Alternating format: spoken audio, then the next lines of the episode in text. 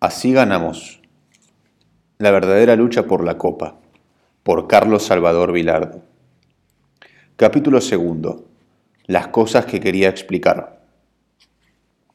Después de cumplir mi contrato con la selección colombiana, tuve la fortuna de llevar a Estudiantes de La Plata a un nuevo campeonato. Era febrero de 1983. Un mes más tarde me incorporaré a la selección nacional. Cuando lo hice, ya tenía en la mente todo un plan a desarrollar. Era difícil que todos entendieran desde el principio qué era lo que me proponía. Si de algo no se me va a poder acusar nunca, es de retasear las explicaciones. No sé si pude hacerme entender adecuadamente, mostrar por completo lo que iba a hacer, pero de todas maneras lo intenté. Voy a ver un partido y a los 20 o 30 minutos me empiezo a dar cuenta de si el jugador sirve o no para lo que necesito. El ojo del entrenador se va adiestrando en la observación y se hace selectivo. Primero ensaya una visión de conjunto referida al hombre y después la observa en las reacciones, la manera de hacer las jugadas y las actitudes que interesan particularmente en este momento.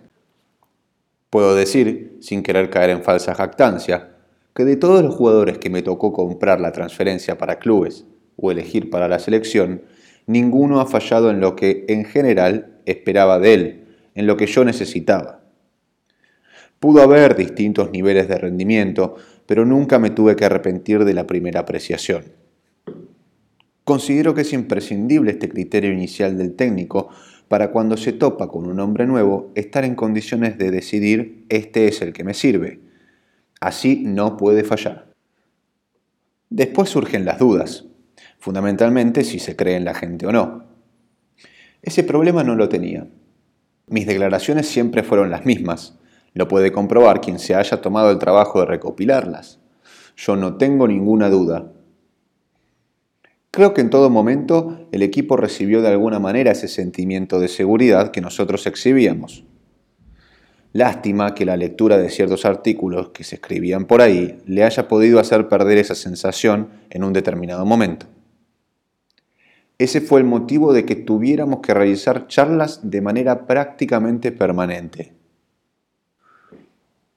Es importante que quien debe hacer las cosas tenga confianza en quien lo conduce, pero también lo es que el conducido sienta fehacientemente que el que lo dirige ha depositado toda su fe en su rendimiento y capacidad de ejecución. Son dos mecanismos que se alimentan entre sí. Ese trabajo de persuasión no se limitó a los jugadores que se hallaban en el país, sino que hubo que extenderlo a los que se encontraban en el exterior. Había que, primero, convencerlos de que el equipo era bueno.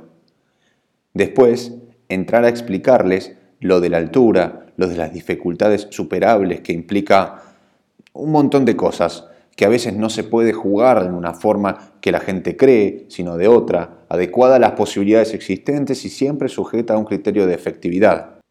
Siempre les repetía que no había que prestar atención a todo lo que se decía por ahí, porque si uno cree en todo, y ese todo es contradictorio, puede terminar mareándose. Esto es particularmente válido para una selección que está en funcionamiento desde hace ya tres años. El mensaje era, cuando finalmente logremos estar todos juntos, las cosas van a tener que salir bien. Si ellos lograban aprender, adquirir los conceptos que yo pretendía, después solo faltaría aplicarlos, llevarlos a la práctica. Era como si se tratara de un complejo mecanismo formado por muchas piezas. Mientras las partes no estuvieran unidas en su totalidad, no se podía poner en funcionamiento, cuando se asume la responsabilidad de conducir, hace falta tomar en cuenta muchas posibilidades. No es aconsejable empecinarse en algo determinado. Conviene ser pragmático y tener previstas alternativas de reemplazo. En algún momento, si bien se me concedió haber acertado en la elección de los jugadores, alguien me reprochó no haberme afirmado en mis convicciones previas. Se dijo que, si bien fue feliz la idea de juntar a Maradona con Bocini y Borghi para asegurar el tratamiento de la pelota, renuncié a esa fórmula en el segundo tiempo de Puebla. ¿Por qué ocurrió eso? Es muy sencillo, porque yo ya tenía en mente que la cosa así no iba. Para la gente podían haber surgido dudas, pero no para mí. Ese día le dije a Ponce, Ahora vos entrás, te parás al lado de Muñoz en el medio de la cancha y arreglamos el partido. Así sucedió. Se arreglaron las cosas y logramos el empate. Claro que también tuvo que entrar Pasculi. Voy a dar otro ejemplo que viene al caso. Mucha gente se mostraba preocupada porque decía que el equipo no tenía manija. A mí eso no me importaba demasiado porque sabía que lo tenía Burruchaga, que era capaz de desempeñar también el papel que le tenía reservado a Diego. Lo llevé a Borghi para que se entendiera con Maradona, y después lo agregaba a Burruchaga para hacer algo parecido a lo de la gira de 1984, y en lugar de Trioviani y Bocini entraban Borghi y Maradona. Cuando lo tomaban a Maradona, la manija tenía que ser de Burruchaga, como pasó en la eliminatoria. Estaba convencido de que tendría que ser así. En la eliminatoria ya habían jugado algunos partidos Pasculi, Burruchaga, Valdano y Maradona, aunque en la eliminatoria Burruchaga no andaba bien y mucha gente no creyó en él, le hablé y le dije que confiaba en él para el campeonato mundial. A la manija yo ya la tenía en la mente, pero nunca dije nada. No hubiera sido conveniente hacerlo. Un concepto moderno. En algún momento también se me criticó que hiciera que algunos jugadores que en su equipo se desempeñaban de una determinada forma, en la selección lo hicieran de otra. Todo tiene explicación en el último partido del 85, la línea de fondo estuvo formada por cuatro defensores centrales. Brown hacía de libero, Mascuchufo, Trocero y Ruggeri. Alguien sugirió por entonces que todo hubiera sido más sencillo si marcaban la punta los marcadores laterales y jugaban adentro los que siempre lo hacían en esos puestos. Ese es un concepto equivocado en el fútbol moderno, de acuerdo a mi criterio. De esos cuatro jugadores, tres participaron del campeonato y no lo hicieron como marcadores de punta, sino marcando a los dos puntas delanteros que iban a tener todos los equipos que se nos enfrentaran. Yo sabía, porque había visto prácticamente todas las selecciones que se estaban clasificando, que actuaban con dos puntas. Mi idea era tomarlas, como ya lo había hecho en el 84 en una gira por Europa y en el 85 cuando enfrentamos dos veces a México. Por eso había incluido a estos jugadores.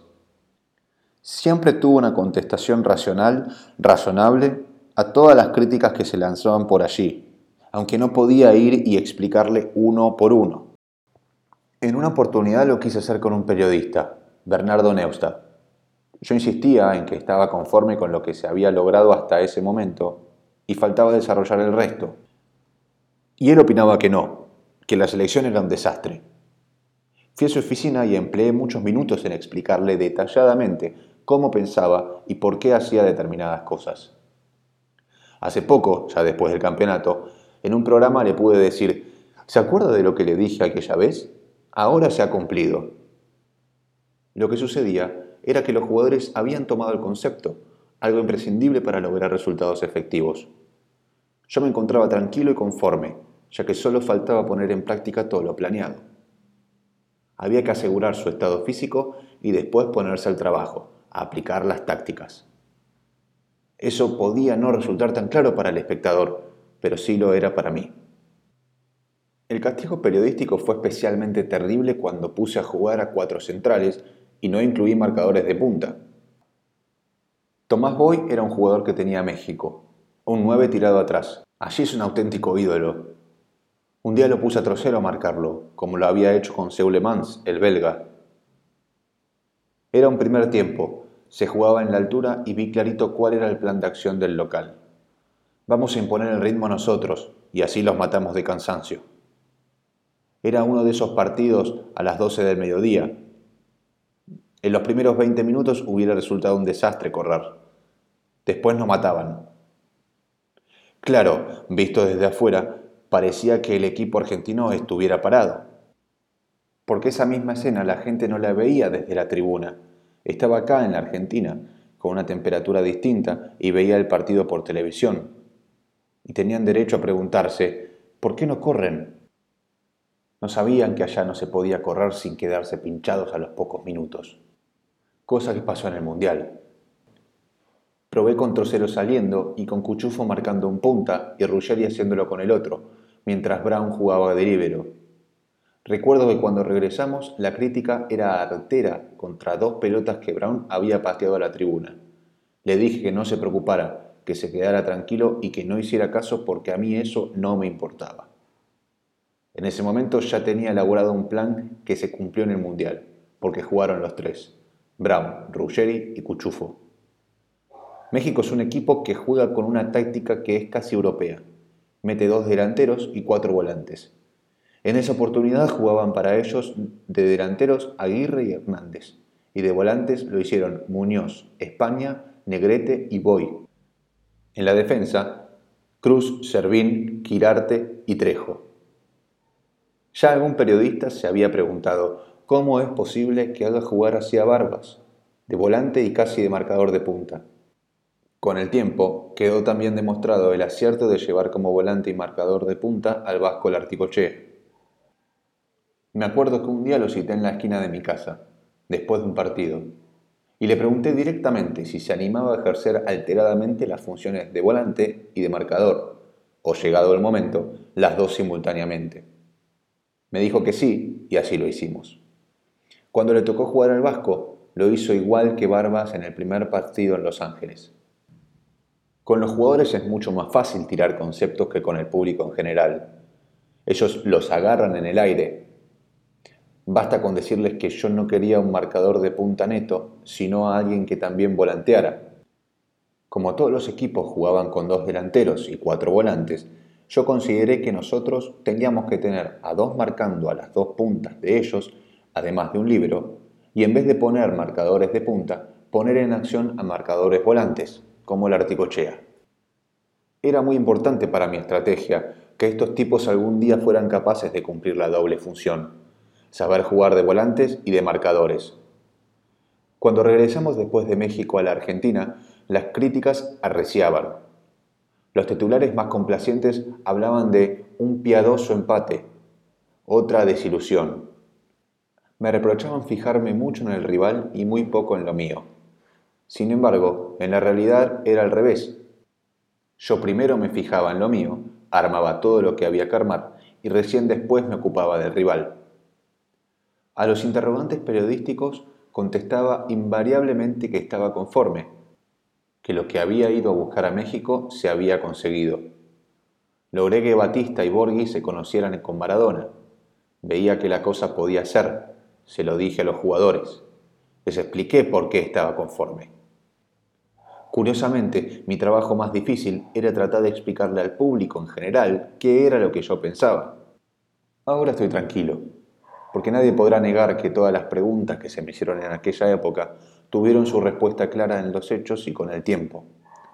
Pero en aquel momento, muchos no llegaban a creerme.